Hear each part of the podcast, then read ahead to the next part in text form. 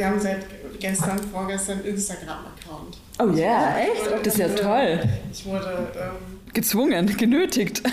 Ja, ich bin eigentlich auch Social Media Hasser, aber ich habe dann halt auch irgendwann gedacht, naja. das ist kaum verständlich. Ich hatte bis ich 28 war noch nie ein Social Media Account. 27.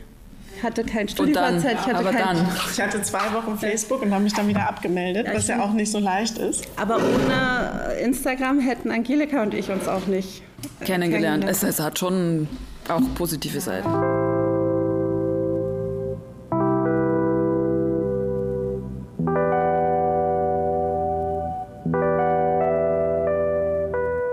Hallo ihr Lieben und herzlich willkommen zu einer neuen Episode des Kontextur Podcasts. Idee und Redaktion kommen wie immer von Katharina Benjamin und mir, Angelika Hinterbrandner, der Schnitt von Rosa Toneik, die Gestaltung und Grafik von Patrick Martin. Wenn ihr uns unterstützen wollt, dann teilt und liked den Podcast gerne auf allen Plattformen, wo ihr den Podcast hört oder anschaut, so dass mehr Menschen auf das Format aufmerksam werden. Auf Spotify und Apple Podcast könnt ihr uns auch gerne Kommentare und Feedback hinterlassen. Das könnt ihr, wenn ihr wollt, aber auch via E-Mail schicken. Wenn ihr unsere Arbeit monetär unterstützen wollt, könnt ihr das am besten via Steady machen. Und die Links und alle weiteren Infos dazu findet ihr wie immer in den Show Notes. Und jetzt geht's los!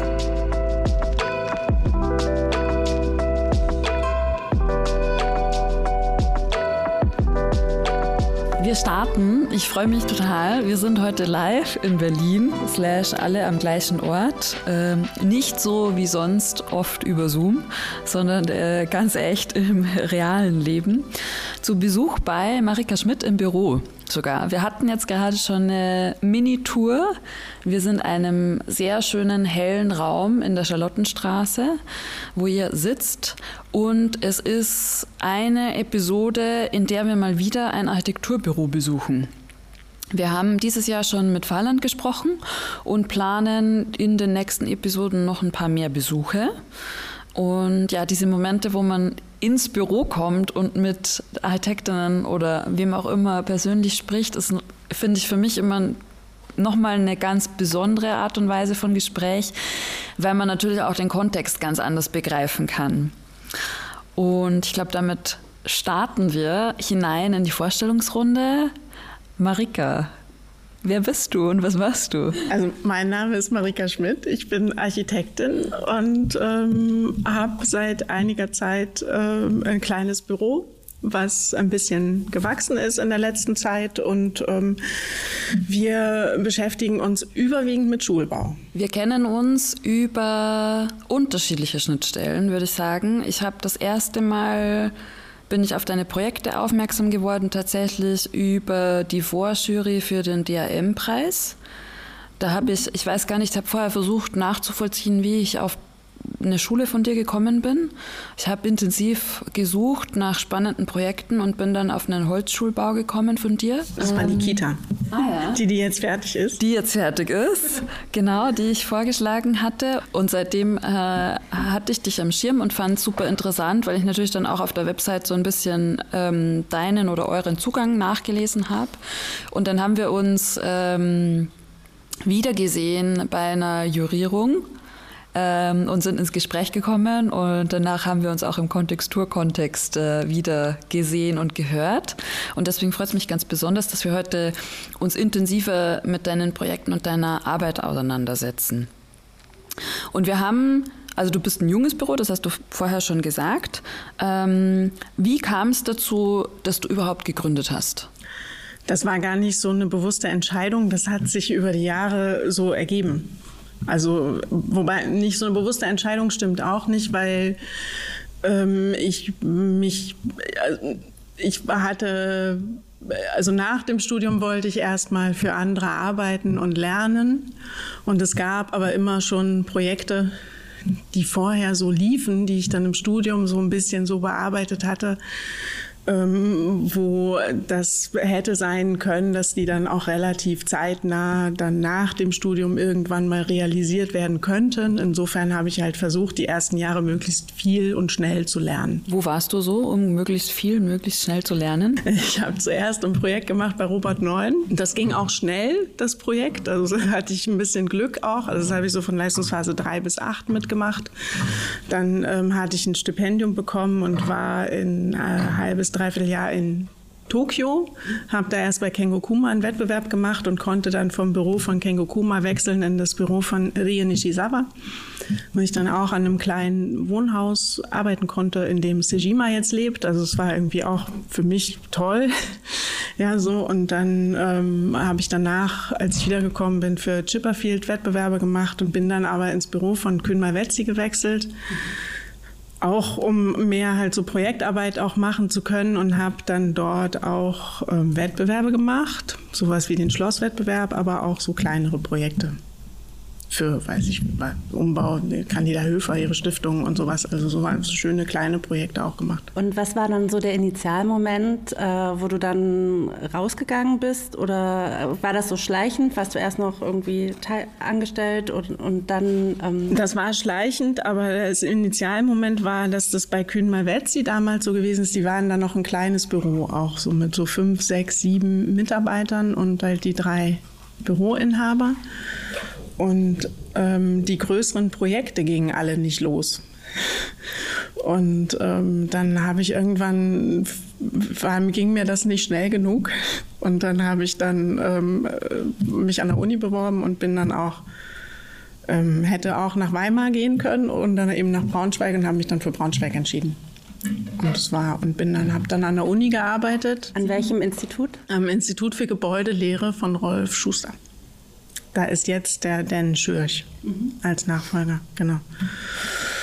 Und das war ähm, für mich super. Also ich habe dann das erste Jahr parallel noch im Büro gearbeitet, ne, bei Kühn Mavetzi und habe dann aber ähm, ähm, nach und nach dann angefangen, Projekte zu machen. Also so kleinere Projekte und ähm, Wettbewerbe mit Freundinnen. Und damals war es aber auch so, dass ähm, wir sind eigentlich nur in städtebauliche Wettbewerbe reingekommen. Oder die halt so einen städtebaulichen Schwerpunkt hatten, also Hochbauwettbewerbe überhaupt nicht, was irgendwie schwierig war.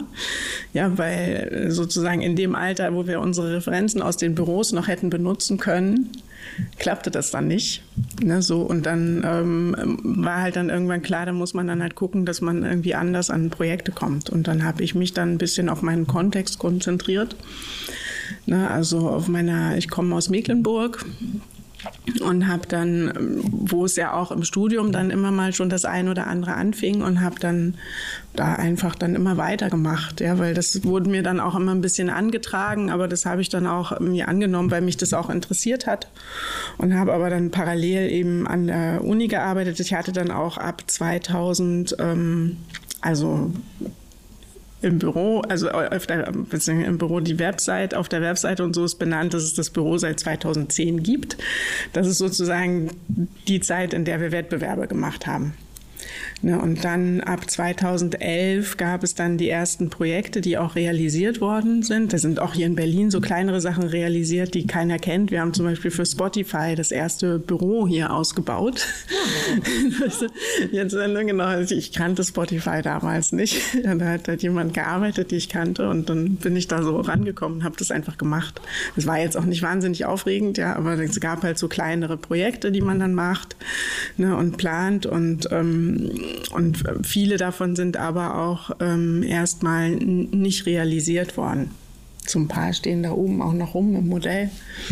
Und ähm, das war dann so bis 2000, ähm, das lief dann so bis 2011, 12, 13. Und da haben wir aber ab 2011 auch die ersten Baumaßnahmen in der Schule in Detmansdorf gemacht an denen ich dann mitgewirkt habe.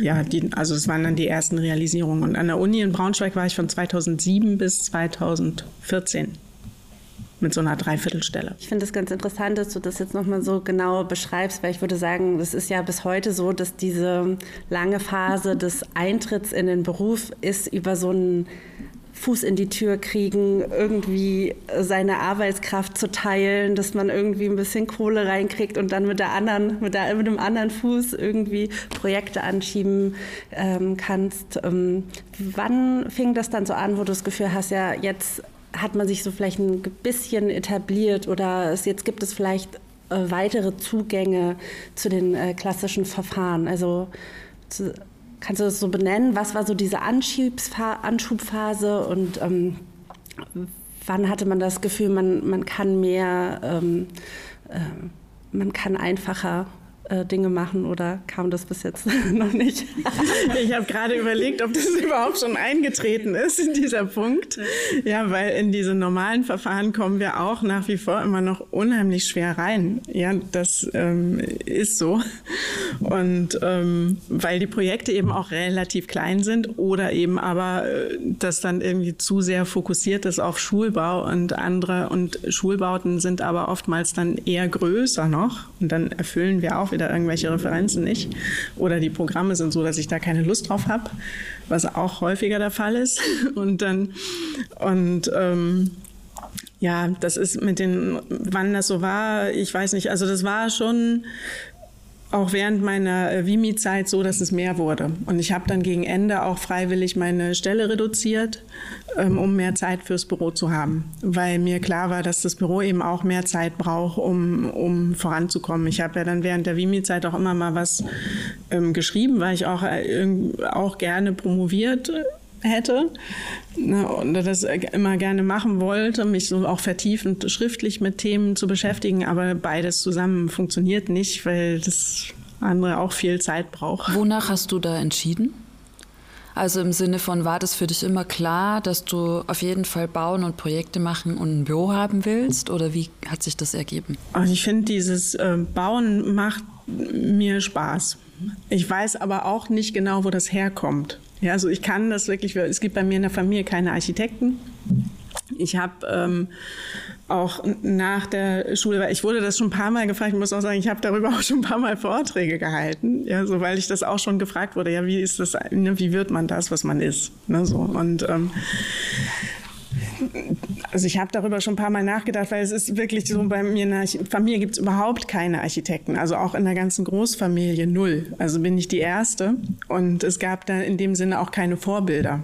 Und es gibt auch es gibt ja auch keine, gab ja auch keine Kultur der freien Architekten. In der DDR nicht, genau, aber, aber uns, bei uns ist auch ein Großteil der Familie in Westdeutschland, also da ist eher der kleinere Teil in Ostdeutschland, aber auch im Westen gab es keine Architekten. Ja, die machen alle irgendwie andere Dinge. Das war aber irgendwie hat, hat mich, das war, schwirrte das irgendwann so in meinem Kopf rum und das hat mich interessiert. Und ich habe mich auch so für künstlerische Dinge interessiert, aber auch für alles Mögliche, so wie das so ist, so wenn man so 17, 18 ist. Und ähm, habe dann aber ähm, war nach der Schulzeit ein Jahr in den USA und kam dann zurück und ähm, wusste, dass ich dann nicht mehr Schauspielerin werden will. Ich hatte dann da auch so in New York so ein bisschen Schauspielunterricht genommen und so, war aber eigentlich Au pair. Ja, so und habe dann aber am Wochenende dann da so sowas gemacht und ähm, hatte das dann für mich dann so ausgeschlossen.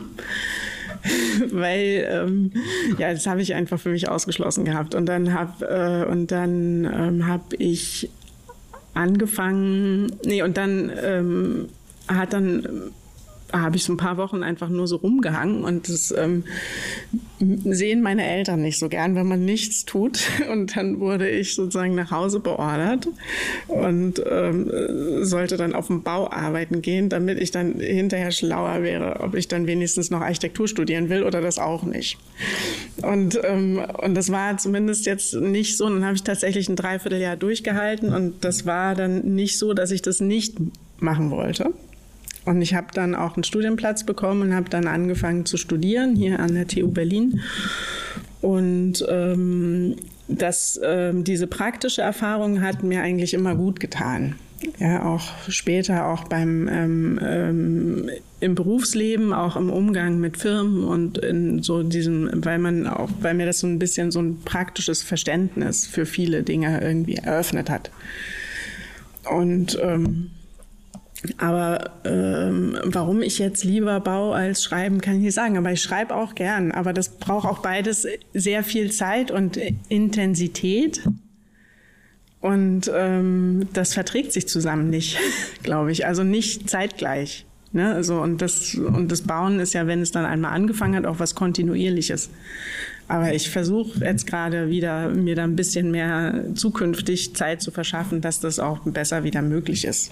Ähm, nimm uns noch mal ganz kurz mit zu deinen Anfängen im Studium. Wie war das so Mitte oder Ende der 90er an der TU Berlin? Was gab es da für einen Fokus? Was war da wichtig? Weil wir sind ja gerade in einer Phase, wo hohe Ansprüche an Wandel äh, des Studiums und der Lehre gestellt werden. Ähm, vielleicht kannst du da noch mal so einen Blick zurückwerfen, ähm, was du mitgenommen hast, auch positiv in Erinnerung hast. Na, Ende der 90er, das Studium an der TU Berlin, das haben, glaube ich, ziemlich viele als sehr positiv in Erinnerung, weil das, ähm, weil ja in Berlin viel passiert ist. Ne, das war ja so, dass das Planwerk so in der Endphase war, als es dann ne, und dann auch nach dem Planwerk die ersten Realisierungen, ne, Planwerk Innenstadt hier die ersten Realisierungen gemacht wurden. Das war ja auch sehr stark in der Kritik und es wurde unheimlich viel diskutiert. Und es gab damals auch viele tolle Lehrende an der TU Berlin. Ja, also da waren ja, weiß ich, Matthias Sauerbruch war da, Kees Christianse, Tim Heide. Ja, ich war im Grundstudium die ersten zwei Jahre bei Georg Augustin, dann, oder das erste Jahr, dann das zweite bei Klaus Block, aber es waren halt, ne, waren viele tolle Professoren da. Es sind viele Gäste nach Berlin gekommen. Es waren viele tolle Vertretungsprofessoren da. Und ähm, es wurde unheimlich viel diskutiert. Und eigentlich vom ersten Semester an, vom ersten Entwurf an, hat es nie genügt, wenn man nur irgendwas schön gemacht hat oder das in sich schlüssig war, sondern man musste immer auch eine Haltung haben. Und es wurde sehr viel diskutiert und auch, ob ich auf eine andere Art auch miteinander gestritten darum, ähm, wie man eigentlich bauen sollte. Und auch was Stadtplanung können muss und äh, welche Verantwortung man auch als Architekt hat und so. Und das sind alles so, vieles davon ist irgendwie in den letzten 20, 25, 20 Jahren, würde ich mal sagen, uns auch abhanden gekommen. Ja, es wird äh, fast, wir Architekten diskutieren ja fast gar nicht mehr miteinander. Wie würdest du den Diskurs heute in Berlin beschreiben? Er ist nicht präsent, er ist einfach abwesend. Es gibt keinen wirklichen Diskurs. Also unter Diskurs verstehe ich, dass man tatsächlich auch zivilisiert unterschiedliche Positionen miteinander diskutiert und auch miteinander mal richtig streitet. Ja, und aber auch damit leben kann, dass es andere Auffassungen gibt. Aber es es wird ja überhaupt nicht mehr miteinander gestritten darum, was die bessere Lösung oder was eine gute Lösung für alle sein könnte. Ja, und dieses Streiten fehlt. Ja, und das ist, finde ich, einfach schade, weil das macht ja auch Freude. ja, und äh, am Ende sind wir ja so, wir sind ja nicht alle gleich. Ja, jeder macht ja so seins und ähm, es gibt ja auch keine einfachen Lösungen. Und die Stadt hat so viele Probleme. Und selbst über die ähm, städtebaulichen, strukturellen Schwierigkeiten, die es gibt, wird kaum öffentlich wirklich gestritten, ja, in dem Sinne. Und, und wir fordern uns auch zu wenig. Und es wird ja, in der Architektur ist es ja immer so, ich reite hier ein bisschen durch die Super, reite weiter. es ist ja immer, in der Architektur ist es ja immer auch ein bisschen so, dass ähm, da gibt's ja immer was, was gerade auch politisch irgendwie interessant ist oder gewollt ist, sage ich mal so. Und das ist dann das, ne, was dann das Thema ist dann für die nächsten fünf, zehn Jahre. Ja, und ähm, das war ja vor ein paar Jahren immer noch dieses irgendwie ähm, mit ähm, ne, Gebäude klimatisieren und irgendwie ne, dann Wärmerückgewinnung, diesen ganzen Kram. Ja, das war ja das, was man unter Nachhaltigkeit verstanden hat und möglichst viel dämmen. Und alles andere hat nicht wirklich interessiert interessiert. Jetzt geht es darum, ähm, möglichst ähm, viel graue Energie zu erhalten und ähm, möglichst mit recycelten Baustoffen zu bauen. Aber was das dann für Räume sind über die Form der Architektur, darüber sprechen wir nicht. Und die Materialien oder so klimatische Dinge ist ja nur Mittel zum Zweck. Ja, so. Und dieses aber, wofür wir überhaupt bauen, darüber muss man viel stärker reden. Ja, und wie wir eben dann auch mit unseren Ressourcen umgehen. Ja, so. Und das passiert zu wenig. Viel zu Kannst wenig. du vielleicht noch so ein bisschen das Berliner Architektinnen-Ökosystem beschreiben? Ich habe vor einer ganzen Weile, war ich Mittagessen mit dem Thomas Boulon, liebe Grüße an der Stelle, falls er zuhört.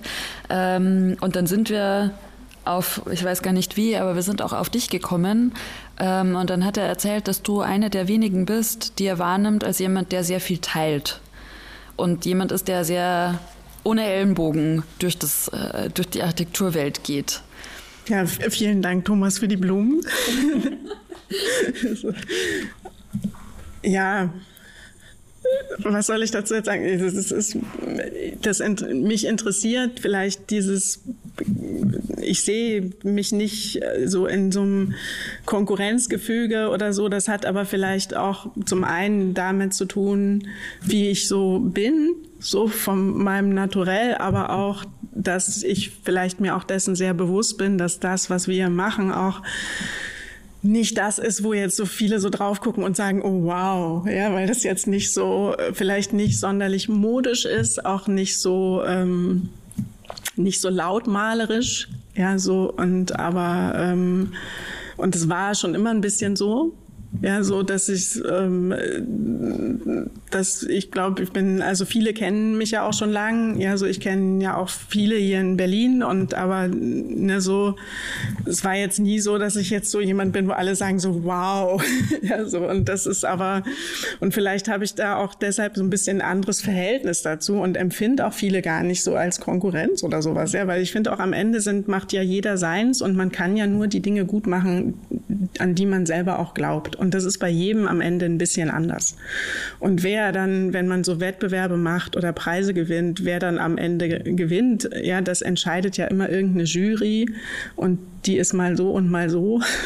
Ja, so darauf hat man am Ende ja auch wenig Einfluss. Das ist ja immer auch viel Glück. Ne, so und ähm, und ähm, insofern am, am Ende muss ja jeder seine Projekte auch selber machen.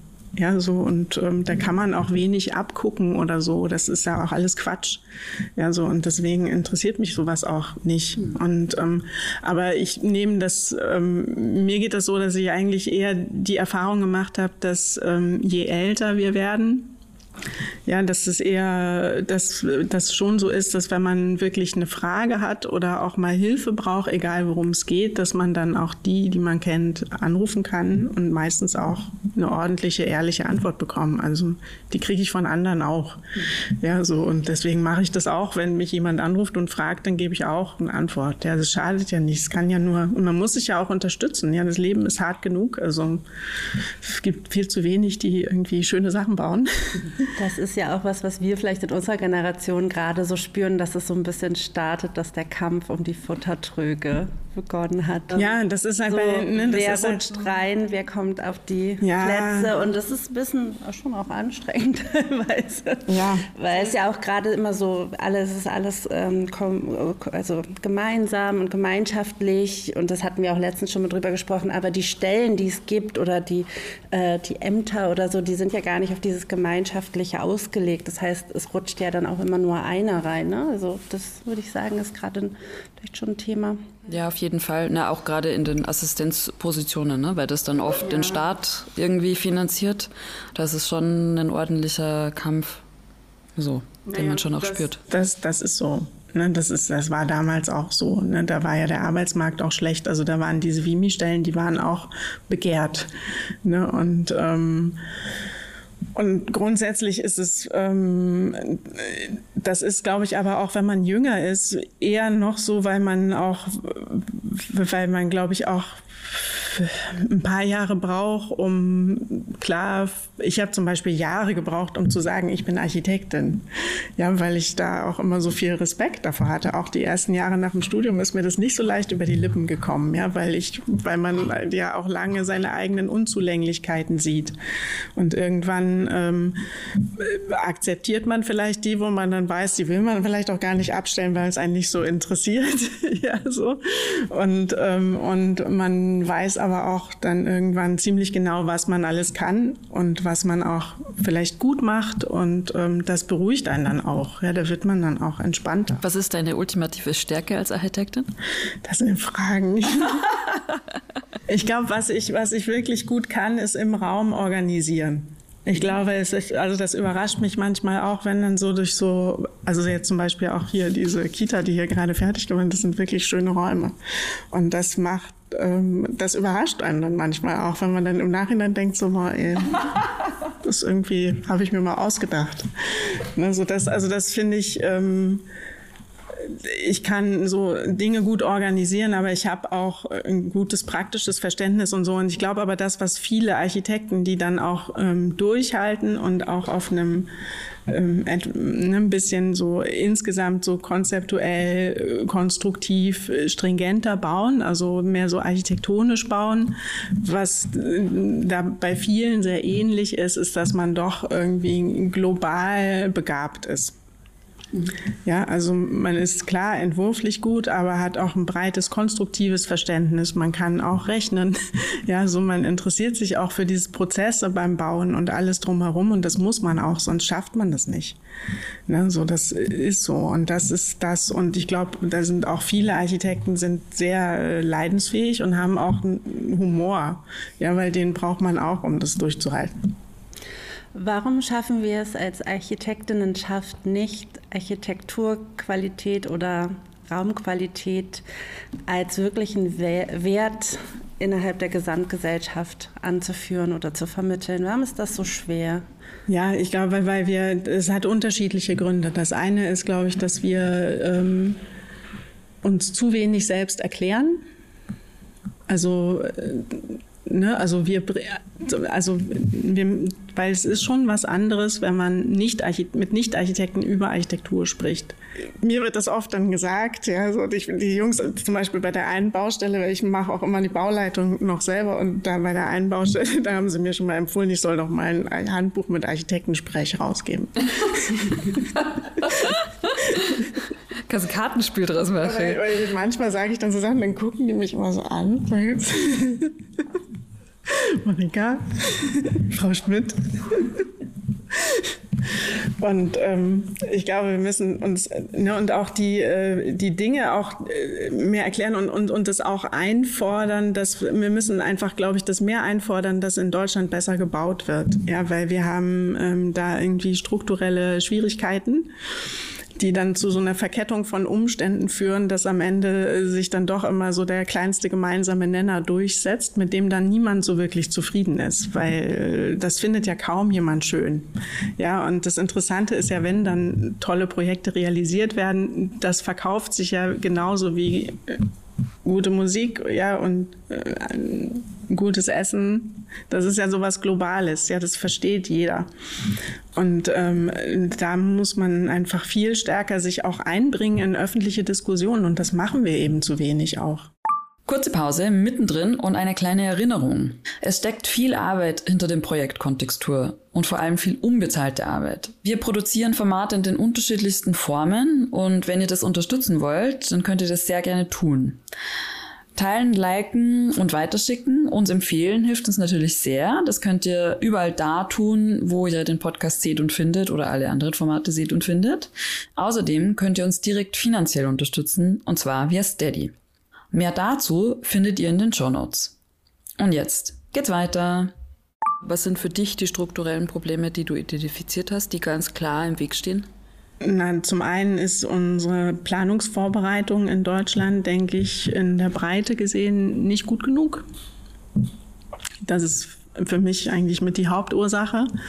Und, ähm, und dann gibt's ja diese ganzen Verwaltungsapparate im öffentlichen Bauen und alles, was da dazugehört. Das ist auch äh, schwierig. Ne? Und diese unsere vielen Anforderungen, die zu erfüllen sind und dass sich alle immer mehr absichern. Und je komplexer ähm, äh, ein Bauvorhaben ist und je größer das Bauvorhaben ist, umso mehr äh, Haftungsinteressen kommen da plötzlich zusammen, weil auch wir Planer, auch ja unsere Arbeit sich dann immer weiter spezifiziert und ja kaum noch jemand wirklich Leistungsphase eins oder zwei bis acht oder neun im einen Stück erbringt. Ja, das heißt, es sind dann immer unterschiedliche Büros, die das dann auch immer alles mit vertreten müssen. Dann schalten die Bauherren Projektentwickler ein, die dann alle kontrollieren sollen, die dann sonst noch so am Planen beteiligt sind, auch von den Fachplanern und die Ne? Und dann gibt es so viele Interessen und dann gibt es natürlich diesen ganzen Verwaltungskram noch so drumherum. Und das ähm, ist einfach äh, schwierig. Ja, so. Und, ähm, aber das ist nicht der Hauptgrund, glaube ich, dass wir nicht gut genug bauen, weil für mich ist es wirklich die Planungsvorbereitung. Und dass man da, und das, egal auf welcher Ebene, ja, dass man das, ähm, dass wir da in den Behörden, glaube ich, auch nicht gut genug besetzt sind. Und die, die das dann machen, auch ähm, privatwirtschaftlich, wird es ja oft ausgegliedert, dass wir Architekten das auch viel zu vielen Leuten überlassen, die selber gar nicht bauen oder eben anders bauen, ja, also eben nicht architektonisch bauen. Und das ist dann schwierig, ja, wie, wie soll jemand, der halt irgendwie eigentlich selber kaum ein Haus entwerfen kann, ja, so, so eine Machbarkeitsstudie machen. Ja, jetzt würden die jetzt natürlich widersprechen, sagen, wir bauen doch auch. ja, aber das ist ja eben eine andere Art zu bauen. Und ähm, wenn man nicht vorher die Programme wirklich testet, was funktioniert, was nicht funktioniert, auch mit den Bauherren spricht, was vielleicht weg muss, was man anders benennen muss, was vielleicht ob, ne, ob oder oder dann sind oft Raumprogramme so starr, dass sie am Ende nicht wirklich baubar sind. Das wird, ne, dass manchmal auch dann äh, ein Grundstück überfrachtet ist, das Programm überfrachtet ist, nicht differenziert genug oder auch nicht schon im Vorfeld weit genug optimiert im Sinne von, schau mal, das brauchst du doch eigentlich alles gar nicht. Ja, und auch nicht mathematisch dann darüber gegangen wird, weil ein Haus ist ja am Ende auch immer so ein dreidimensionales mathematisches Konstrukt. Ja, also dass man auch nicht die äh, Raumgrößen so optimiert, dass es am Ende auch was gibt, was man auch irgendwie zeichnen kann. Weil am Ende bei so einem Wettbewerb oder so, ja, da ist, ist ja die Vorprüfung, ich habe auch manchmal Vorprüfung gemacht in meiner Zeit als Vimi, ja, so nebenbei. Und ähm, bei der Vorprüfung geht es ja nur darum, wer kommt am nächsten an die Flächenvorgaben ran und wer erfüllt das, was ähm, der Nutzer sich wünscht. Ja, und so die allgemeinen Vorgaben sind. Da geht es ja gar nicht so sehr um die Baugestalt oder so. Das hat ja, ne, das ist ja dann nice to have. Und ähm, und deswegen ist es umso wichtiger, dass man das eben genau macht und auch die Bauherren über ihre Möglichkeiten berät und ihnen auch die Angst nimmt, dass wenn sie nicht genau das bekommen, dass sie, äh, dass es dann nichts wird, weil das Schwierige ist ja immer, dass die Nutzer, die dann so ein Programm aufstellen, die stellen das ja immer vor ihrem eigenen Erfahrungshorizont auf. Ja, das heißt, die gucken was haben Sie da? Messen die Räume auf und schreiben dann das auf. Und dann sehen Sie hier und da noch was anderes und das schreiben Sie dann auch auf und dann hört es auf. Ja, und dann hat man aber ja auch eine beratende Funktion, ja, und muss, dann ist halt sozusagen derjenige, der das Programm optimiert, auch in der Pflicht, ja, je nachdem, ja, auch in die Zukunft schauend zu gucken, was für ein Haus ergibt das dann. Und wie kann, was fehlt da noch, um das Programm rund zu machen? Wie kann man es besser machen? Was könnte so ein Haus irgendwie in 20, 30, 40 Jahren sein? Sowas müsste man ja heute eigentlich immer mitdenken. Und das wird ähm, viel zu wenig gemacht. Da sind auch unsere Nachbarländer, denke ich, in der Planung Planungsvorbereitung viel, viel besser und konsequenter. Ja, so zum Beispiel in der Schweiz. Ja, so, also wie die, das ist, und ähm, dann kommen eben auch andere Dinge dabei raus oder zumindest so ein, in, so ein, in der Breite ein besseres Niveau. Ja, so, weil, weil das ähm, Schwierige mit der Planungsvorbereitung ist jetzt zum Beispiel, wenn man ähm, darum spricht, darüber spricht, dass man einfacher bauen möchte dann einfacher bauen kann ich nur, wenn ich die Dinge auch so planen kann, dass ich möglichst diffusionsoffen bauen kann, dass ich möglichst wenig Klimatechnik brauche, dass ich möglichst wenig Brandschutzanforderungen habe. Und das kann ich nicht irgendwann im Projekt überstülpen. Ja, das fängt ganz, ganz früh an genau in der Optimierung von diesen Dingen, ja, weil wenn dann immer noch so ein Rattenschwanz an Räumen hinterherkommt, die dann auch immer noch sein müssen, sein sollen und irgendwie nachgewiesen werden müssen, dann kommen dann lauter so Konstrukte zusammen, wo dann alles nur noch so reingedrückt wird und das dann auch so eine Dichtigkeit erfordert oder dann andere Anforderungen einfach nach sich zieht und dann kann man einfach nicht mehr einfach bauen, selbst wenn man das will. Ja, so und das ist und dann ist mir es auch völlig egal, ob das jetzt mit irgendwelchen recycelten Materialien gebaut ist, ist trotzdem doof.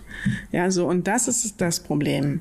Ja, so und da müssen wir ran, einfach da viel, viel ähm, ähm, breiter auch zu denken und dass auch mehr äh, von den äh, ne, also dass auch wirklich mehr Architekten diese Planungsvorbereitung machen. weil das kann man nur vor dem Hintergrund aus dem praktischen Bauen heraus. Du hast jetzt ganz wunderbar mehrere Aspekte zusammengeflochten. Auf der einen Seite Vorbereitung, Phase Null, ne, so was, was steht überhaupt am Anfang von Bauprojekten. Auf der anderen Seite ist so ein bisschen durchgeklungen, ihr arbeitet ja viel an Schul-, Ausbildungs-, pädagogischen Bauten. Ähm, was das quasi heißt für Nutzerinnen, wie die mit einem zusammenarbeiten. Vielleicht gehen wir ein Stück detaillierter rein. Wir haben schon vorher im Vorgespräch äh, kurz über, oder beziehungsweise als du uns die Projekte gezeigt hast, über Schulbauten gesprochen und du hast auch mitunter ein Projekt erwähnt oder gezeigt, wo ihr im Bestand arbeitet, wo die Brandschutzvorschriften nicht so verrückt sind. Also vielleicht kannst du ganz spezifisch an einem Projekt mal sagen, wie ihr versucht, so eine Idealsituation für dich herzustellen. Wie geht ihr daran?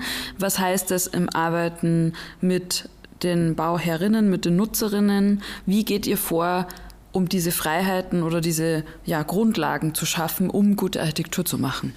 Da wird erstmal mal ganz viel gesprochen. Ja, also man muss dann viel mit den Nutzern reden, auch mit den Bauherren. Das sind ja nicht immer unbedingt die gleichen. Ne? Und dann einfach viel reden, was sie sich darunter vorstellen. Und dann, und dann muss man, dann stellt man eben diese Programme auf, ne, so was sie sich wünschen und dann fängt man an, die Raumprogramme zu testen an dem Standort, der gewünscht ist. Also jetzt zum Beispiel bei der Kita wurden mehrere unterschiedliche Standorte auch getestet. Also das ähm, der Stand und der Standort, der es dann wurde, den fand ich gar nicht so ideal, weil der in so einer Senke lag. Ja, und ähm, dann wollte ich am liebsten immer zweigeschossig bauen und ähm, die Kindergärtnerinnen haben gesagt, aber nee, das, ähm, sie wollen alles in einer Ebene, zweigeschossig mit den Kindern ist so mühsam und sie wollen, dass sich auch die Krippenkinder und die Kindergartenkinder in der ähm, in der Kita beim Spielen im Alltag begegnen können und nicht nur auf dem äh, im, im, im Garten treffen oder in der Garderobe oder so.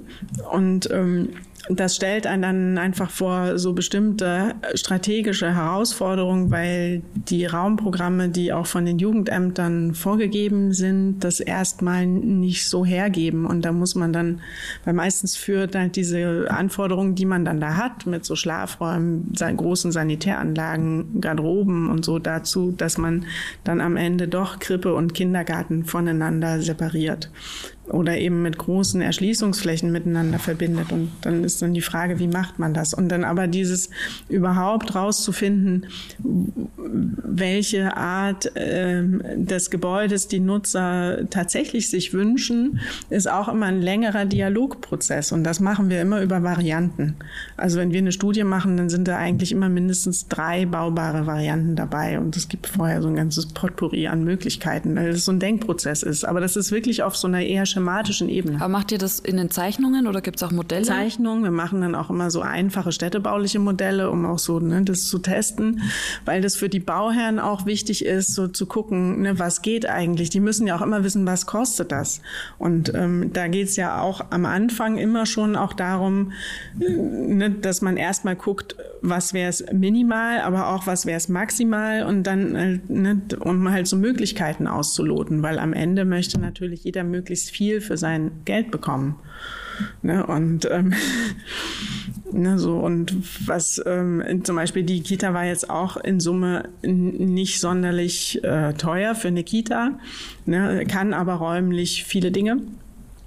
Und ähm, das ist dann so ein Mehrwert, der dann entsteht. Ne? Aber da war das jetzt auch, ne, da haben, wir haben halt auch, was bei uns anders ist als bei vielen anderen Architekten, ist, dass wir tatsächlich bei vielen Projekten, die wir machen, diese Studien immer selber auch gemacht haben. Das hat aber auch was damit zu tun, dass jetzt hier, dass auch eine Schule in dieses eine Projekt, wo wir jetzt mehrere Sachen realisiert haben, eine Schule in freier Trägerschaft ist die ähm, in Mecklenburg auch ähm, so gut wie gar nicht finanziell unterstützt werden, so dass sie dann, äh, wenn sie Fördermittel bekommen, die dann auf die Kostengruppen drei bis 500 abfallen, so dass sie die 700 immer frei vergeben können.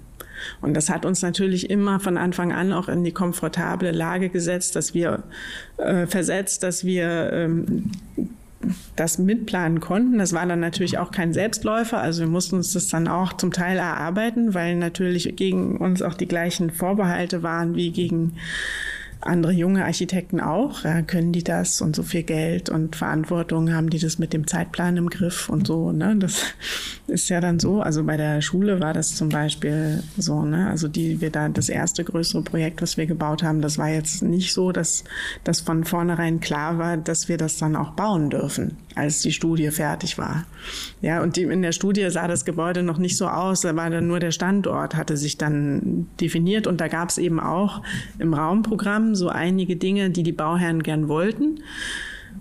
Ähm, die wollten zum Beispiel, dass sie Cafeteria, Mehrzweckraum mit dem Musikraum noch zusammenschalten können und so. Und dann haben wir aber nachweisen können, dass das vor Ort dann zu und vor allem auch innenräumlich zu komischen Konstrukten führt, also zu so langen Fluren und so, die man auch dann irgendwann nicht mehr auflösen kann.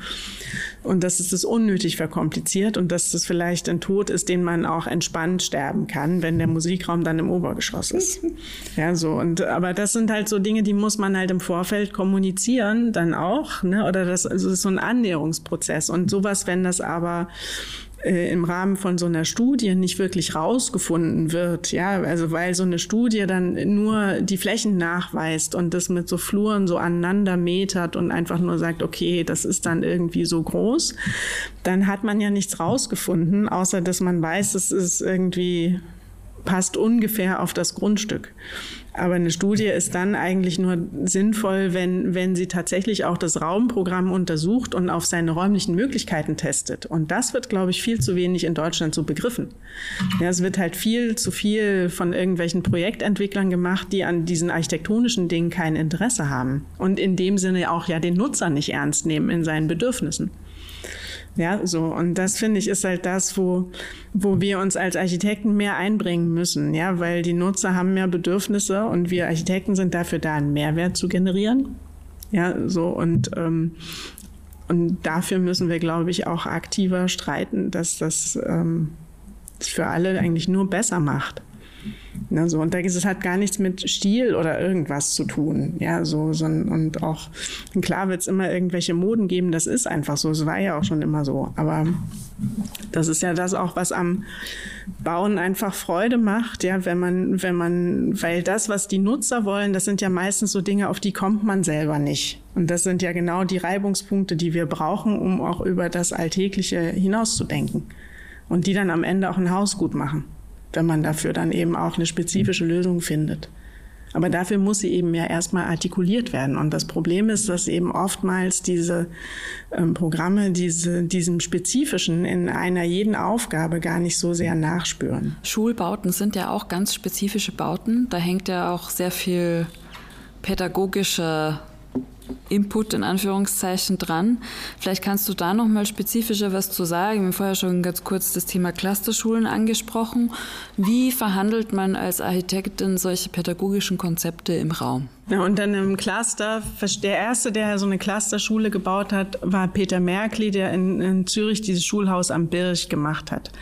Und ähm, das Schulhaus zeigt eigentlich ziemlich eindrücklich. Das ist ja ein städtebaulich unheimlich schönes Ensemble, was halt im Innern sich dann auch immer in so wie so Art ähm, ja in, auf der Ebene in so auch sowieso städtebaulichen äh, Raumkonfigurationen organisiert und er hat das eigentlich das erste Mal so gemacht, dass so ähm, die Räume, gleiche Räume für eine Jahrgangsstufe, dann immer sich um einen etwas größeren Raum, der dann auch zur Erschließung diente, aber auch als erweiterte Lernfläche genutzt werden konnte, herum organisiert hat. Und das ergibt dann wie so Raumpakete, diese Cluster, die man dann aneinander reiht für die einzelnen Jahrgangsgruppen oder auch stapelt oder so, was dann meistens dazu führt, und das sieht man eben bei Peter Merkli auch super, dass man ähm, dass diese ähm, einzelnen Einheiten, die sind dann von Natur aus immer schon relativ groß, ja, weil so ein Klassenraum im Schnitt ja immer 60 Quadratmeter hat.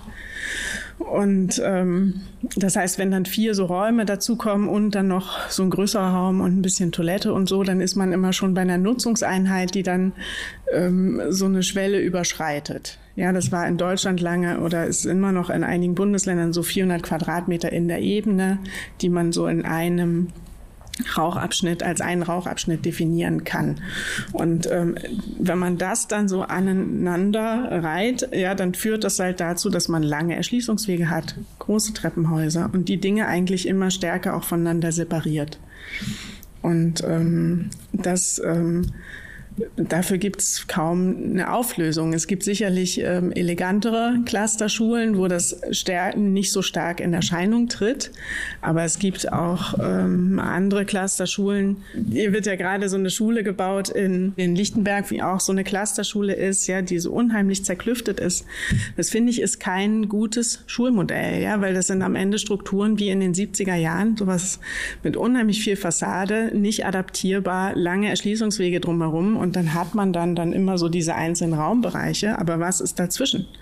Ja, da gehe ich dann durch einen breiten Flur, ja, an jede Menge Nebenräumen vorbei. Und das ist aber immer so. Und dann gibt's irgendwo in der Mitte dann irgendwas, was alle verbindet. Das kann man dann ein bisschen eleganter lösen. Ja, aber das ist an sich ein zu starres Konstrukt. Und das, ähm, ist die Klasse, dass die Clusterschule einen nicht wirklich weiterbringt, das weiß man eigentlich schon seitdem das so äh, als Form aufgetreten ist. Ja, so weil, weil, weil es eben auch sehr, sehr starr ist. Man muss sich ja heute bei größeren Gebäuden immer fragen, was mache ich damit im Zweifel in 20, 30, 40 Jahren? Das ist bei jedem Gebäude eigentlich, ja, weil anders sollte man heute nicht mehr bauen. Und ähm, da sind ja gerade Fragen der Adaptierbarkeit wichtig. Und auch bei Schulen, ja, weil wie oft ja, im Schulbau, also zum Beispiel so um 2000 rum hat man in Deutschland Schulen in Größenordnung einfach abgerissen, weil man dachte, der demografische Wandel kommt und wir brauchen keine Schulen mehr und hat halt auch das, vieles auch so in, so in so größeren Schulzentren zusammengelegt und am Ende ist das ganze Gegenteil eingetreten. Man braucht plötzlich viel mehr Schulen wieder. Ja, hat sich im Grunde komplett verrechnet. Ja, und ähm, hechelt dem jetzt immer, immer noch so hinterher und ähm, ist aber da auch viel zu starr im Denken. Ne, und das ist so ein bisschen schade, weil wir geben für alles viel Geld aus, aber ähm, bauen immer so um so Dinge so drumherum anstatt dass man das auch ein bisschen offener und freier formuliert. Ja, weil man eben immer meint, man muss so ein Handbuch äh, formulieren, nachdem man dann agiert ja, wo man dann nur noch irgendwelche Raumbausteine aneinandersetzen muss. Aber das ist ja. Das ist ja mittlerweile eigentlich überall, auch wo Fördergelder eine Rolle spielen, ist es ja ganz oft, es gibt dann immer übergeordnete Zielsetzungen und Unterziele und denen muss man dann ja auch entsprechen. Und das, das führt ja immer so dazu, dass immer mehr Kästchen so ausgemalt werden äh, müssen. Und das, was du eben gesagt hast, dass es eigentlich immer eine individuelle Studie braucht, die eigentlich ähm, das Konzept und den Raumbedarf klärt, dann braucht man ja eigentlich gar nicht so tra große tragende Begriffe. Weil man das dann eben anders beschreibt, weil man dann auch unterschiedliche Möglichkeiten testen kann, ja, weil für dieses, äh, das finde ich auch eben interessant, weil im Ausland werden ja längst nicht so viele Clusterschulen realisiert, wie man das in Deutschland so tut. Und gleichzeitig äh, findet aber der Schulbau in Deutschland Deutschland, auch im Ausland kaum Beachtung.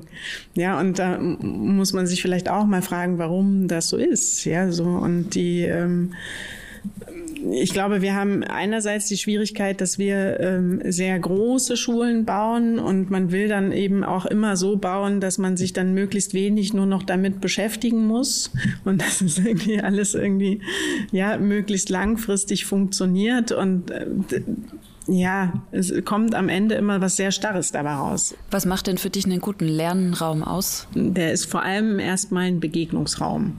Ich glaube, was, was eine Chance ist für die Architektur, wenn man sie eher vom allgemeinen Raum her denkt. Also der allgemeine Raum ist für mich der Raum, der, den, ähm, der gemeinschaftlich genutzt wird. Das ist Innenraum wie Außenraum. Das ist sozusagen unser gesellschaftlich prägender Raum. Ja, das sind so Räume, die ein, ja, also wie so ein Begegnungsraum. Und Lernräume sind halt immer auch Begegnungsräume. Und ähm, man braucht ja unterschiedlichste Lernräume. Also der Klassenraum selber hat ja auch nicht ausgedient, den braucht man weiterhin, ja, weil es einfach Situationen gibt, wo man konzentriert mal bestimmten Dingen nachgehen muss. Aber man braucht auch genauso diese freieren Zonen und Rückzugsräume. Und aber wichtig ist, dass immer auch unterschiedliche Altersgruppen sich begegnen können. Und genau das ist in diesen Clusterschulen auch nur eingeschränkt möglich, ja, weil da sind dann die aus einem Jahrgang so da und die anderen sind dann in der Ecke Ecke und da findet auch am Ende zu wenig übergeordnete Begegnung statt. Und die Kinder lernen aber, wenn sie sozusagen in unterschiedlichen Phasen auch sind. Ja, und auch lernen müssen, füreinander Verantwortung zu übernehmen und auch ja, eigenverantwortlich zu agieren. Und das brauchen wir auch gesellschaftlich, weil ähm, wir ja immer weniger hierarchisch auch organisiert sind. Ja, so und das ähm, und auch vieles, was auch heute die Arbeitswelten, egal in welchem Beruf betrifft, äh, ja, da äh, sind es ja immer unterschiedlichste Kompetenzen, die man mitbringen muss. Und aber dieses ähm, sozusagen auch äh, übergeordnete Denken und unterschiedliche Dinge auch miteinander verknüpfen lernen, ähm, das findet, glaube ich, eher weniger in so einem Frontalunterrichtssetting statt. das hat so unterschiedlichste Lernformen. Und da bin ich auch immer wieder verblüfft, was da heute alles eigentlich so geht. Ja, und auf wie viel unterschiedlichen Ebenen man lernen kann und das auch gemacht wird und auch gelebt wird an Schulen, wo ähm, einfach auch viel freier unterrichtet wird. Ne? So, und das funktioniert auch. Ja? Die Lernergebnisse sind auch gut. Ja, das weiß man ja auch. Deswegen hat sich das ja auch international in den letzten 20 Jahren so durchgesetzt. Man testet ja diese freieren Raumkonzepte im Grunde schon seit 100 Jahren. Und ähm, das gab ja dann immer mal wieder so Auf und Abs. Ne, so, aber ähm, Bildungspädagogisch weiß man eigentlich seit Ende der 80er, 90er Jahre, dass diese Mischung aus ähm, gemeinschaftlichem, sage ich mal, frontalem Lernen und aber diesem individuelleren Lernen und auch gezielten Fördern und Fordern ähm, die besseren Ergebnisse bringt.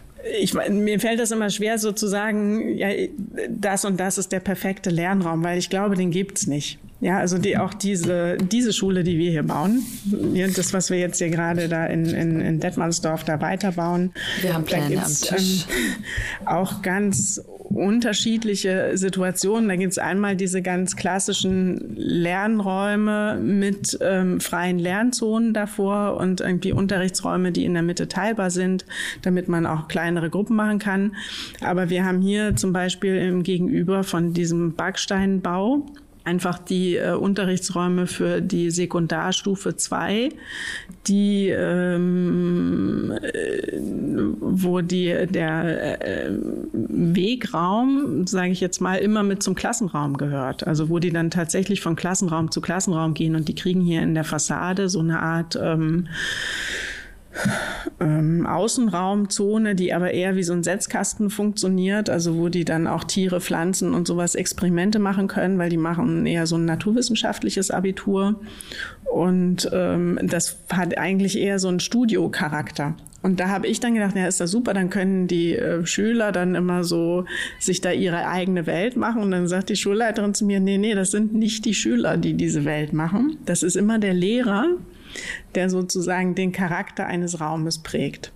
Ja, und das ist ganz wichtig, dass die Lehrer sozusagen ihre Homebase haben, ja, und alles andere sich darum organisiert. Und dann hat es tatsächlich auch so was Identitätsstiftendes, halt wie so ein Studio im Architekturstudium. Aber ähm, ja, das, und das ist ja auch sowas, das hätte ich vorher, wir wollten eigentlich immer so dreidimensionale Räume machen und sowas, ja, so, aber das braucht dann viel zu, brauchte zu viel Platz, das hatte alles nicht hingepasst. Und dann hat sich das immer mehr eingestampft und ich bin mal gespannt, ob sich das am Ende so aufbaut, wie wir uns das vorstellen, nämlich eher als so eine Art, ähm, eher so ein additives Raumverständnis, was dann aber in seinen Möglichkeiten viel Großzügigkeit generiert, aber erstmal zumindest zumindest in diesem Teil relativ streng auch organisiert ist. Und ähm, deswegen, das, da, und das ist halt das vielleicht auch, was mich an diesen Clustern so stört, ja, dass es so eindimensional ist, aber und dieses Erforschen des Raumes und von Zusammenhängen eigentlich negiert. Und ähm, dass es am Ende dazu führt, dass man die Programme separiert. Und Programme zu separieren ist eigentlich nie gut, ja, weil es ein Gebäude immer starr macht. Und, ähm, und man dann immer die, um diese, Nebenräume, diese Nebenräume eben nicht mehr die werden dann immer sozusagen in der Mitte dann wie so ein dicker Bauch, ja, so um, um diesen gemeinschaftlichen, oh, gro großen Raum. So, ich spreche immer mit den Händen und bin jetzt gegen das Mikrofon gedonnert. Das gar nichts. Ja, also die werden dann immer wie so ein, wie so ein Ring da so rumgelegt, ne, so Nebenräume, Lagerräume, Toiletten, hast du nicht gesehen, ja, Putzmittelräume und dann kommen die eigentlichen Räume für die Schüler. Und ähm, das, ich weiß gar nicht, warum man sowas noch bauen sollte. Hast du eine Empfehlung für alle, die vielleicht anfangen, sich mit Schulbauten zu beschäftigen oder sich mehr in diese Richtung vertiefen wollen? Was kann man dazu lesen oder was hat dir geholfen, dir da so deine eigene Position zu erarbeiten? Zum Schulbau, es gibt da nicht so viel Literatur. Ne? So, es gibt halt das Klassische, was halt alle ähm, so lesen, ja, den Schulbauatlas von Birkhäuser, der ist nach wie vor super. Das ist ja immer in diesen Büchern, auch in den Zeitschriften, die allgemeinen Teile sind ja die interessanten. Ja, die Projektbeispiele sind oftmals gar nicht so interessant, weil die historischen Projektbeispiele da gibt's ja oftmals dann Schwierigkeiten mit so Bildrechten und sowas. Ne? Und in, es ist ja über die Jahrzehnte, wenn man das so sich damit beschäftigt, dann gibt es am Ende immer gar nicht so viele Gebäude, die typologisch interessant sind, also die wirklich dem jeweiligen Epoche oder so einen Zeitabschnitt in neuen Gedanken hinzugefügt haben. Und ähm, deswegen hatte ich ja auch dann mal in Braunschweig dann mit den Studierenden so eine Sammlung gemacht, ja, und haben dann das so isometrisch aufgearbeitet, weil manche Projekte tatsächlich auch in den ähm, alten Büchern, Fachzeitschriften schwer zu finden sind. Ne, und, und eben die, diese Bücher, die es jetzt so gibt, eben immer daran kranken, dass diese zeitgenössischen Beispiele sich dann doch sehr ähnlich sind und eigentlich genauer betrachtet viele nicht so interessant ist, was aber auch dem geschuldet ist, dass viele Bauaufgaben das auch einfach nicht hergeben. Das heißt dann trotzdem noch eine super Schule, ja, aber es ist halt in geschichtlich betrachtet dann nicht so interessant. Hast du denn so drei Schulbaureferenzen, die du immer ganz gerne konsultierst oder wo du mal sagen würdest, okay, das sind auf jeden Fall interessante Referenzen, die dich begleiten? Nicht so. Fragen. Das ist, nee, weil das ist, nee, weil ich finde, es gibt halt wirklich äh, viele tolle Schulen, ne, so, und das kommt immer so ein bisschen auf den Zusammenhang an. Ne, so, also ich, was mich wirklich, also von diesen neueren Schulen, was mich wirklich verblüfft hat, was ich nicht geglaubt habe, als ich es nur in den Publikationen gesehen habe, war dieses Örstad-Gymnasium von 3XN in Kopenhagen. Das mit dieser großen Freitreppe und diesen vielen offenen, ja, wo die dann auch so auch auf irgendwelchen Sitzsäcken da rumlümmeln und so. Wenn man diese Bilder sieht, denkt man so, na ja, ne? Und dann, aber ich war auch mehrmals mit Studierenden da drin, auch im Schul laufenden Schulbetrieb. Und das ist wirklich beeindruckend, ähm, wie dieser, äh, diese Räume funktionieren und wie die auch angenommen werden und ähm, und ähm, was das für eine Lernatmosphäre da drin ist. Weil was ja in Deutschland, glaube ich, haben viele immer Vorbehalte gegenüber diesen offenen Räumen, weil sie halt meinen, das funktioniert ja nicht. Aber da unterschätzt man auch den gemeinen Schüler, ja, weil ähm, die lernen ja auch dadurch, ja, sich anders zu bewegen, wenn sie halt Rücksicht nehmen, ja, weil sie halt sehen, die einen lernen und so. Und das machen die ja oft dann automatisch, ja, so, weil er wird dann schon gern gestört, wenn man sich gerade mal was auf was konzentrieren will. Das ist im Grunde wie in der Bibliothek, ja, die verhalten sich anders. Und ne, in der Bibliothek verhält man sich ja auch automatisch anders. Und das machen Kinder dann auch. Und die haben ja immer den gleichen Rhythmus. Allein schon deshalb, weil die Lehrer ja auch immer mal wechseln müssen. Ja, so und das, und insofern gibt's da auch diesen Konflikt nicht, dass der eine dann den anderen wirklich stört. Ja, weil sie ja in Zeitabschnitten, also sie haben ja meistens parallel dann auch Pause und so. Und für den Fall, dass man doch mal über zwei, drei Stunden irgendwas konzentriert machen muss, gibt's ja dann auch Räume, in die man sich zurückziehen kann. Es gibt wirklich eine ganze Reihe. Also ich finde zum Beispiel alle diese 30 Beispiele, die da in unserem Buch drin sind, die finde ich alle toll. Das sind ja auch so Fragen, so was sind deine Lieblingsarchitekten oder so. Ja, so das sind dann so. Das gibt natürlich Architekten, die irgendwie, die ich toll finde und von denen ich, denke ich, viel gelernt habe oder die man ähm, so mag, aber die, ähm, das kommt immer so ein bisschen auf den Kontext an. Ja, das wandelt sich auch. Manchmal hat man ja dann so Fragen, die einen so besonders gerade interessieren, äh, wo man dann eher zu dem einen oder eher zu dem anderen tendiert. Aber du hast ja auch schon was genannt. Ich finde dann oft, ne, eigentlich ist das Projekt per se, klar ist es dann interessant und man kann es nachschauen. Interessant ist dann immer oft, was man daraus zieht oder was die Beschreibung ist, warum man die Referenz ausgewählt hat. Also ich fand das schon auch nochmal ganz schön, wie du das, den Gymnasiumsbau beschrieben hast und warum das für dich eine spannende Referenz ist. Und ich glaube, die, unsere Zuhörerinnen können dann einfach die, sich das Buch anschauen. So in dem ganzen Gespräch hast du jetzt ja eigentlich ähm, öfters für eine, eine, Maßschneiderung oder eine individuelle, individuelle Entwicklung ähm, plädiert. Ähm, dass man sich wirklich den Einzelfall angucken muss, the particular case, den Kontext. Jetzt stehen wir ja gerade in den Debatten, auch gerade in Berlin, es fallen Begriffe wie serielles Sanieren, serielle ähm, ne, Typenbau, äh, serielle Schulbaulösungen. Wie siehst du das? Ist das äh, wirklich äh, möglich? Haben wir keine andere Wahl? Ähm, kriegen wir das hin als Gesellschaft? Ähm, oder wie gehen wir mit dem, unserem Schulbauerbe eigentlich um, was ja, also wenn man jetzt in den Medien viel liest, auch, es gibt einen Investitionsstau, immer mehr Infrastruktur. Ähm, äh, ist nicht mehr nutzbar, wird gesperrt, äh, wird nicht äh, wieder hergerichtet. Also wie, wie werden wir uns, oder was, was sind so deine ähm, Gefühle, wie wird das so in den nächsten zehn Jahren gelöst werden, diese Umbaunotwendigkeit und weiter Schulbauerweiterung? Das sind ja zwei Themen. Das eine ist das serielle Bauen, das ist ja ein Neubauen.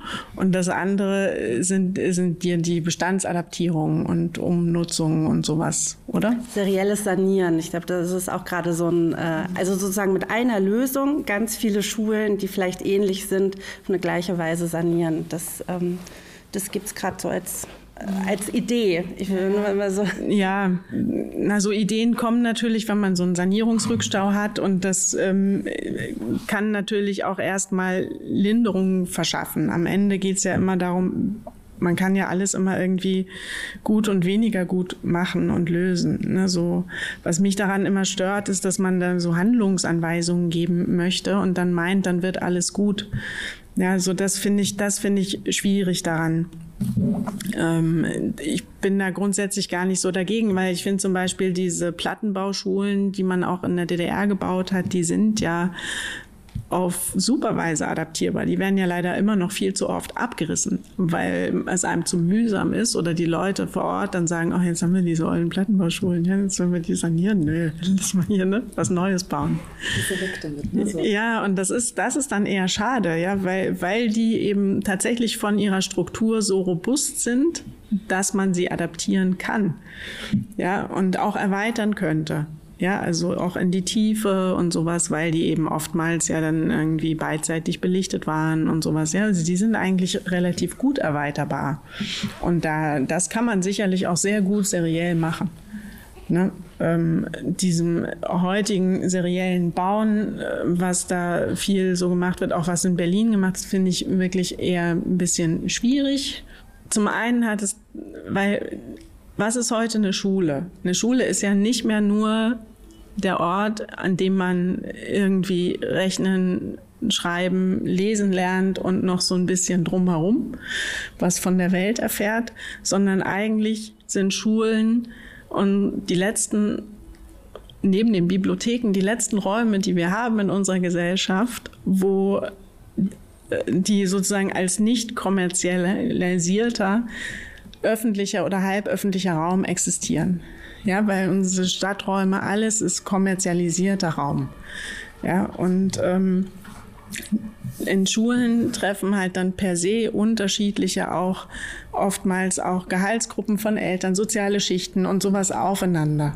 Ja, und ähm, Schulen haben viel, vor allem auch je größer eine Schule ist, umso mehr hat eine Schule auch Infrastruktur, die sich unsere Kommunen heute nicht mehr leisten können. Ja, es gibt immer irgendwie eine Bibliothek, es gibt so Mehrzweckräume, alle möglichen, so auch adaptierbaren Räume. Ja, die Schulen sind ja oft auch sehr gut ausgestattet, wenn sie denn intakt sind. Ja, also mal jetzt diesen Sanierungsrückstau in Deutschland außen vor gelassen. Und in anderen Ländern ähm, reagiert man eben andere Länder haben ja genau die gleichen Schwierigkeiten, ja, dass man eben sich diese Kulturzentren und was es früher immer alles so gab, so in 60er, 70er Jahren auch so kleine Stadtteilbibliotheken, sowas kann sich ja kaum noch jemand leisten. Also äh, ist es für viele sehr naheliegend in anderen Ländern, ja, das halt und auch in unseren engsten Nachbarländern, ja, das halt sozusagen als Chance zu begreifen die Schule eigentlich eher drumherum, diese Räume drumherum zu bauen und aber zu versuchen, die Barrieren zwischen Schule und ähm, Stadtraum größtmöglich abzubauen. Ja, um eben diese Räume auch für alle verfügbar zu machen, von morgens um acht bis Mitternacht im schlimmsten Fall. Ja, und ähm, da gibt's in Holland zum Beispiel Modelle in Städten, da machen die das dann über ein Portier, ja, dann ähm, kann halt in jeden Klassenraum auch dann äh, jemand anders dann gehen. Die wird dann einfach, sind einfach Flächen, die zur Verfügung stehen.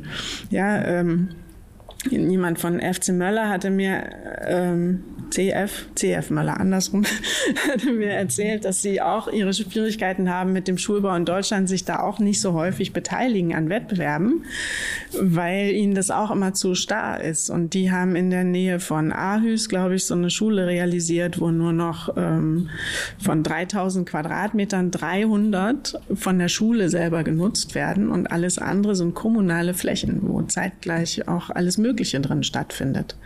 Ja, aber eben auch Schule. Ja, und dann begegnen sich da alle. Und in Dänemark baut man ja generell Schulen heute so, dass da auch eine Zahnarztpraxis drin ist, eine Geburtenstation, Arbeitsamt, ja, selbstverständlich der Gemeinderaum und sowas. Selbst in der Schweiz macht man Schulen mit Heimatmuseum unten drin und die Bibliothek ist gleichzeitig auch die Kommunalbibliothek und sowas. Ja, das, also überall versucht man da Mittel und Wege zu finden. Und in Deutschland geht man das viel zu wenig aktiv an und gleichzeitig vermissen wir aber gesellschaftlich genau diese Räume. Ja, und dieses äh, Formalisieren des Bauens, ja, indem man jetzt sagt, wir bauen jetzt hier nach Schema F und machen hier so, so nach dem, so nach dem Motto, der Plattenbau war doch früher auch ganz erfolgreich. Das Gleiche machen wir jetzt in Holz. Ja, so. Und dann ist ja schon mal nachhaltig und dann kann ja nicht mehr viel schiefgehen. Das ist ja mitnichten so, weil Holzbau ist immer noch äh, schwierig, konstruktiv, brandschutztechnisch und so weiter. Ja, und ähm, und genau diese kommunalen Fragen kommen dann zu kurz, weil es eben auch dann städtebaulich oftmals viel zu starr ist, um dann wirklich auch adäquat auf bestimmte Situationen reagieren zu können. Und das ist eigentlich schade. Und das heißt ja nicht, dass man nicht auch ähm, am Ende in einem vorgefertigten Holzbau eine Schule realisieren kann. Aber dieses halbe, dreiviertel Jahr mehr Planungszeit sollte man sich doch zugestehen. Ich meine, klar, wenn man jetzt dann gleich zehn Schulen auf einmal baut, die man dann nur noch städtebaulich anpassen muss und irgendwie, ja, so das so nach so einem Baukastenprinzip, dann hat man klar innerhalb kürzester Zeit vielleicht zehn Schulen gebaut von dem gleichen Architekten. Aber das heißt ja noch lange nicht, dass die Schule dann alles das kann, was sie heute können müsste. Weil wenn die Architekten diese planerischen Anforderungen, die an eine Schule gestellt sind, entsprechend standortspezifisch jeweils beantworten würden und auch die Fragen, die aus dem Kollegium kommen, die vielleicht jede Schule auch besonders machen. Ja, weil es sind ja auch nicht alle Schulen gleich. Die haben ja auch unterschiedliche Schwerpunkte, also auch unterschiedliche Bedürfnisse Ja, und ähm, das würde ja dann zwangsläufig dazu führen, dass mehr geplant werden müsste in einer bestimmten Phase. Also komme ich dann eben auch mit diesem, ja, der Hintergrund ist ja, die Planungskosten zu real, äh, verkürzen, weil dieses Baumaterial wird immer ähnlich kosten. Ja, das ist dann, verkürzt dann vielleicht bestimmte Vergabeprozesse, aber es verkürzt eben eigentlich immer nur die Planungszeit, ja, nicht wirklich, und die Bauzeit vor Ort natürlich auch, wenn es vorgefertigt ist, aber das ich kann ja jeden Bau vorfertigen, wenn ich will. Ja, und das, dieses ähm, sozusagen meinen, dass man so äh, nach Abziehbild planen kann, das, glaube ich, funktioniert in der Breite nicht so gut. Oder es eigentlich verbaut man sich damit gesellschaftlich zu viele Chancen. Vielleicht liege ich aber auch total falsch. Ja, vielleicht ist nicht das ähm, serielle Planen die Schwierigkeit, sondern eher, dass vielleicht die Programme, die dem dahinter liegen, nicht modern genug sind. Ja, weil das ist ja dann auch so, wenn man sich die Schulen anschaut, die dann da entstehen, sind es ja oftmals dann wieder leider nur Flurschulen, sage ich jetzt mal, mit breiten Erschließungszonen. Ja, aber eine Erschließungszone ist ein Wegraum. Ja, ein Wegraum ist immer ist kein Ruheraum, ist kein Raum, in dem ich mich zurückziehen kann, ist auch kein Raum, in dem dann sonderlich viel andere Aktionen stattfinden kann. Da kann er so groß sein, wie er will. Aber das sind ja so architektonische Fragen. Das weiß eigentlich auch jeder. Ja, so. Die Schwierigkeit ist ja bei uns Architekten immer, dass wenn man Geld verdienen kann, viele ja vieles mitmachen. So. Da wünscht man sich manchmal, dass man mehr so. Mehr Widerständigkeit. Mehr Widerständigkeit, mehr, dass wir mehr darüber sprechen, wie wir eigentlich bauen sollten. Ja, und auch dann einfach auch dann mal sagen, nee, das baue ich nicht. Womit wir wieder beim Anfang sind. Und das finde ich eigentlich einen ganz schönen Schluss.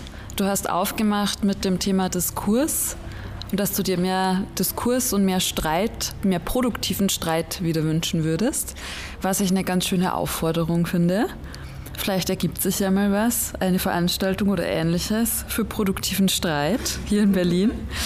Ähm, ich fand auch ganz schön, dass auf mehreren Ebenen immer wieder das Thema Bauwende mitgeschwungen ist, äh, zumindest so wie ich das Thema verstehe, nicht nur auf einer auf dem, der Ebene der Nachhaltigkeit und wie wir bauen, sondern auch auf einer gesellschaftlichen Ebene. Ich würde gern schließen mit der Frage, was wünschst du dir für deine eigene Praxis und für die Architektur in Zukunft? Ich wünsche mir, dass wir weiter schöne Aufgaben bekommen. Das, weil das macht wirklich Freude, finde ich. Und ähm, für die Architekten wünsche ich mir tatsächlich mehr Diskurs. Und ich wünsche mir, dass wir uns mehr einbringen in diese gesellschaftlichen Diskussionen und das auch mehr einfordern und auch mehr uns erklären und auch mehr kommunizieren, warum, wo, was Architektur eigentlich kann. Weil ich glaube daran, dass man mit ähm, Räumen auch äh, die Gesellschaft verbessern kann oder zumindest, ähm, dass das was damit macht, wie die Menschen einander begegnen. Ja, und ähm, auch, auch woran man sich freut, ja, weil der Mensch neigt ja dazu, sich an schönen Dingen zu freuen. Und ich stelle halt immer wieder fest, dass, das kennt ihr ja auch, das ist ja auch jetzt nichts Neues, dass auch wirklich tolle Häuser finden viele Leute toll, ja. Und warum nicht allen einfach tolle Häuser schenken?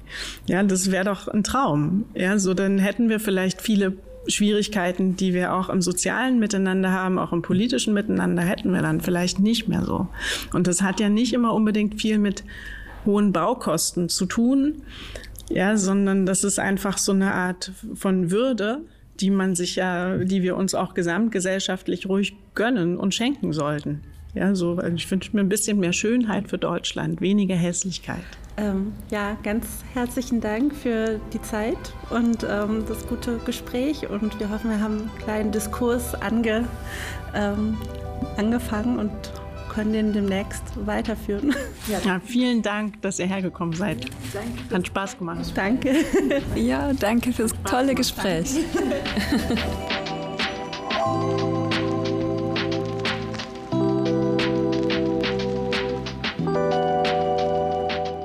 Und das war's für heute mit dem Kontextur Podcast. Danke wie immer, dass ihr uns zuhört und den Podcast abonniert.